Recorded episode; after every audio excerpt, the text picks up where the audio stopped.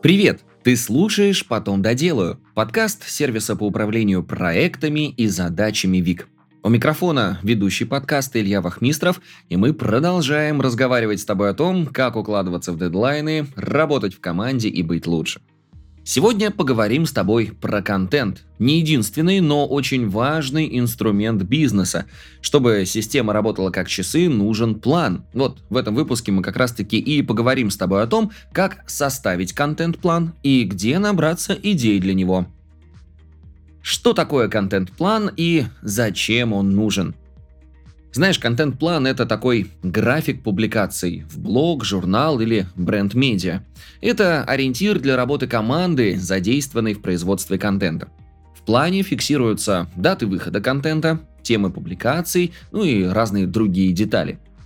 В 2023 году направление контента продолжает расти. Продвижение брендов, продажи, донесение ценностей и смыслов продукта, знаешь, такое без слов не сделать. Слова продают, вовлекают, объясняют, образовывают. Ну а чтобы не бродить в потемках, судорожно соображая, а что же нам сегодня написать, нужен контент-план. Контент-план задает системность в работе, чтобы не факапить дедлайны и инфоповоды, упорядочить работу команды, экономить время и ресурсы, ну и, конечно, отслеживать эффективность вашей работы. Это важный инструмент людей, отвечающих в компании за так называемые буковки. Из чего же состоит контент-план? Контент-план – это фактически простой список публикаций, постов, рассылок, представленный в виде графика или таблицы – Получается, что план состоит из пунктов этого списка, ну а дальше каждому пункту добавляются атрибуты. Например, первый очевидный атрибут – это тема, которой посвящен контент. Также на каждый пункт в плане навешивается дата. Ну, это все-таки план. Это срок, когда твой контент должен выйти в люди. Еще один атрибут – это формат и вид контента. Это своего рода маркировка, она помогает соблюдать баланс в плане, ну а про виды контента мы чуть позже обязательно поговорим. Очень важны исполнители и ответственные. Автор, редактор, пиарщик, дизайнер, иллюстратор, верстальщик, СММщик – вся большая команда, которая задействована в контент-отделе. Ну и еще один атрибут – так называемые якори значимые с точки зрения бизнеса события. Это релизы, обновления, запуски новых продуктов, старты, курсов, открытие филиалов и прочее. Любые внутренние инфоповоды компании, которые важны для нее и лояльной аудитории. Это то, из чего состоит классический контент-план. А теперь пора разобраться, как же его составляют. Шесть шагов в составлении контент-плана – Шаг первый. Собери список тем. Составь настолько длинный список, насколько вообще это возможно. Про 8 и один способ генерировать идеи для плана мы расскажем тебе чуть позже. Второй шаг. Проверь частотность тем по запросам. Желательно SEO-специалистам или вручную через WordStat и оцени темы по ним – ну а после расставь приоритеты. Высокочастотные забирай для плана в первую очередь, ну а если какие-то темы не популярны, но кажутся интересными, не отказывайся от них сразу, их можно протестировать в коротком формате, который займет гораздо меньше сил. Третий шаг. Сходи с этим списком коллегам. Продукту, боссу, пиарщику они помогут расширить пул темы и определить главные якори бизнеса. Четвертый шаг. Оцени ресурсы. Новость пишется кратно быстрее, чем, например, делается ролик на YouTube. Чтобы правильно определить сроки, надо оценить, сколько времени уйдет на производство. Пятое. Перенеси список тем в план. Заполни график на ближайший месяц или недели, прописав все необходимые атрибуты. Ну и шестое, очень важное. Заложи в план 20% места на внезапные изменения. Сорванные сроки, яркие инфоповоды, которые могут перекрыть предыдущий план. Контент-план нужен, чтобы планировать работу, а не чтобы неотступно его выполнять. Не бойся менять, если того требует контекст жизни. Ну а теперь давай про то, откуда взять идеи для тем. Для публикаций, постов, рассылок, в общем, для всего того, что однажды сойдет со страниц плана и превратится в реальный контент. Сначала разберемся как раз в видах контента. Какой он бывает? Виды контента для плана. Кстати говоря, даже один вот просто сам по себе список видов контента классно помогает сориентироваться и придумать что-то новенькое. Найти новые идеи, придумать, что и как написать, в каком ключе, объеме и так далее. Реально очень помогает, если вот ну как-то ничего не придумывается. А вот э, зачем еще нужно понимать виды контента. Если маркировать контент в плане, то есть помечать, к какому виду относится каждый, это очень хорошо поможет э, понимать наполняемость ресурсов и соблюдать баланс. Ну, так как ты попросту сможешь отследить, например, что у тебя хороший баланс между длинными и шорт-форматами или достаточное соотношение развлекательного и экспертного контента. Поэтому выделим два подхода к определению видов контента – по формату и по смыслу, который он несет. Форматы контента вот такие. Например, текст, пост, карточки, письмо, видео, подкаст, тест и прочее. Тут все понятно, и не будем особо говорить, что текст может быть длинным или коротким, новостью, подборкой, лонгридом, чек-листом, интервью, иначе мы действительно по этой теме никогда не разойдемся. Второй формат – это resize. Это когда переупаковываешь, ну, допустим, текст в карточки или викторину. В общем, превращаешь один формат в другой и повторно используешь контент. Ну и еще один формат – это reuse. Это когда берешь старый текст или видео или пост и превращаешь его в новый. Например, текст э, в сценарий для подкаста или ролика на YouTube, ну или вообще в рассылку. Или берешь старый текст и добавляешь к нему новой информации, вычленяешь из него интересные детали и акцентируешь внимание на них в новом тексте. Ну а дальше уже смотрим на то, какой вид у этого контента по смыслу, какую роль играет выбранная единица контента. Здесь давай поподробнее. Виды контента по смыслу. Первый вид – полезный контент. Это экспертная статья, инструкция, объясняющий текст, образовательный ролик, набор карточек с пояснениями и так далее. Все, что может быть полезно читателю, просветить, обучить, ответить на вопросы, помочь решить конкретную проблему. Второй вид контента – вовлекающий.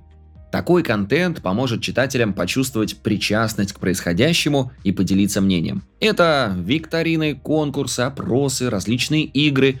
Тут мы сразу трех зайцев одним контентом убиваем. Ну, во-первых, задерживаем на ресурсе на подольше, развлекаем читателей и больше узнаем об аудитории. Развлекательный контент это шутки, мемы, комиксы, рилсы, ну такие хихихаха, которые веселят, особо не учат, не советуют, ну так вот, по лайту. Это контент, который по-настоящему помогает сблизиться с читателем. А если по-тихому упакуешь туда пользу и какие-то ценности продукта, это будет высшим пилотажем. Движемся дальше. Контент репутационный.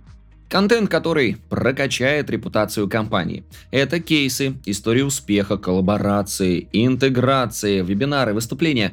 Добавлю сюда экспертные статьи от представителей компании. В общем, все это повышает так называемое awareness бренда и доверие компании. На очереди у нас контент продающий, акции, реклама, новинки, спецпредложения, какие-либо конкурсы. Ну, вообще, продавать должен может абсолютно любой вид контента, но вот акции, рекламу и новинки можем выделить в отдельную категорию. Контент продуктовый. Мой любимый тип контента, с его помощью мы рассказываем о продукте компании. Инструкции, как пользоваться, обзоры, лайфхаки. Классно работает на вовлечение, пользу, репутацию и продажу. И все это с заботой о читателе или слушателе. 8 источников идей для контент-плана. Вообще в подборе тем для контент-плана знай одно правило. Не надо брать тему просто потому, что она кажется хорошей. За выбором должно стоять что-то большее. Боль аудитории, реальные проблемы, спрос на эту тему. Ну потому что хороша ложка к обеду, как говорится. Любую идею надо верифицировать и проверять, но подавать вовремя. Ну да ладно, а где же, собственно, вообще брать эти самые идеи? И совет на самом деле, наверное, немножечко бесячий. Отовсюду. Но это действительно так. Твои знания, события из жизни, книги, фильмы, любой повод можно подвязать к своему бренду или продукту. Но сейчас давай более подробно. Совет первый. Спроси свою аудиторию. Долгий, но отличный способ это провести интервью. Что-то вроде каздева или глубинного интервью. Ну или устрой опрос. А это еще и такой вовлекающий контент. И спроси, о чем людям хочется узнать. Или заведи постоянную рубрику, можешь так ее и назвать. Спроси, а дальше имя своего бренда. И попроси читателей или слушателей писать тебе про свои проблемы. Совет второй. Общайся с экспертами или клиентами. Они настоящая кладезь реального знания о теме и о запросах аудитории. Они видят картину целиком, транслируют потребности аудитории и заодно сами хорошо разбираются в теме. Третье. Поговори с коллегами. Накидать идеи очень хорошо помогает, например, владелец компании, продукты, пиарщики. Они тоже прекрасно понимают боли аудитории и глубоко погружены в тему. Ну а еще подскажут по внутренним инфоповодам.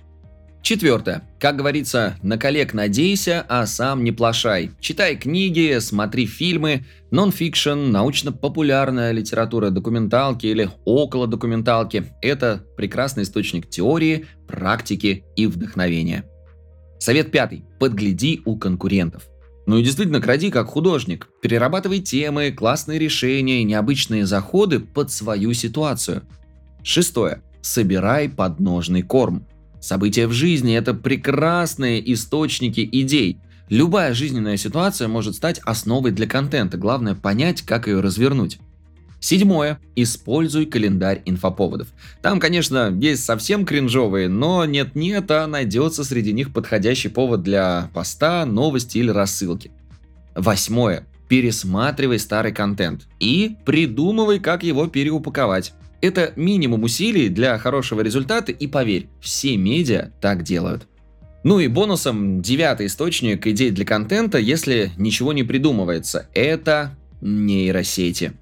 Ну, конечно, чат GPT, OpenAI от Notion – это минимум два классных инструмента для генерации идей, каких-то небольших текстов и постов, SEO-структуры текста, подборы ключевиков и прочего. Ну вот тебе прекрасный пример. Мы как-то попросили нейросети набросать нам 10 тем для блога, и все прекрасно получилось. Тут, конечно, надо научиться правильно ставить запросы, и вот тогда нейросети действительно принесут пользу в работе над твоим контентом. Ну а теперь про то, где можно составить контент-план. Мы назовем три лучшие программы для создания контент-плана, которые наши контент-менеджеры знают по своему опыту. Ну и, конечно же, первым будет Вик. Наш сервис классно помогает в сразу нескольких важных моментах. Ну, во-первых, это единое пространство для сбора артефактов контента, текста, картинок, ссылок, ну а также это прекрасный планировщик, где ты можешь проставить даты, приоритизировать и проставить теги для того, чтобы легко определить тип контента. У нас в отделе контента для текущих процессов, связанных с производством, используется канбан-доска, для работы над задачами вид недельного календаря, а для планирования на длительный срок – календарь на месяц. Ну а еще Вик точно подойдет контент-агентствам, которые работают с авторами на аутсорсе, особенно если авторов и текстов много. Потому что в Вик можно пригласить пользователей, например, только в один проект, и уже там авторы сами могут цеплять к задачам ссылки на свои тексты, ну и вообще все необходимые файлы. И никакого поиска в чатах или потерянных файлов. Кстати, наш хед контента поделилась, что Вик не только помог организовать процессы и выстроить систему, но и круто разгрузить голову и оперативную память. Любые идеи тем, которые приходят в голову, она сразу записывает в планировщик. Не боится их забыть и до момента начала работы над темой не думает лишний раз о будущем тексте. Следующий инструмент – это Notion. В Notion тоже можно работать по канбан-доскам, по недельному или месячному календарю. Здесь всем очень нравятся суперудобные документы и возможность перелинковать части плана с другими данными из программы. Для качественной и вдумчивой работы по контенту Notion подходит идеально.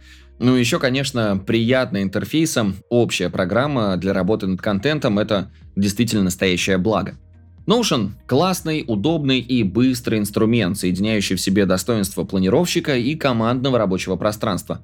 Единственный минус – дорого, и российской карты теперь его не оплатить. А завершает наш топ инструментов для контент-плана Google таблицы. Ну, действительно, классика для работы с контент-планом. В табличном виде, пожалуй, проще всего смотреть на месячный план публикаций. Тут надо придать табличке вид настенного календаря, разбить на ячейки, отметить их датами и маркировать. Плюс такая таблица будет понятна всем, кто ее откроет. Ну и создать ее в состоянии человек абсолютно с любым техническим прошлым или настоящим. Но есть и пара недостатков у Google таблиц. Во-первых, это долго. Виды контента, даты, цветовые маркеры – все это нужно делать вручную. А если контента много и он весь разный, то таблица получается огромная, либо разноцветная, как новогодняя елка. В общем, ну, не совсем удобно.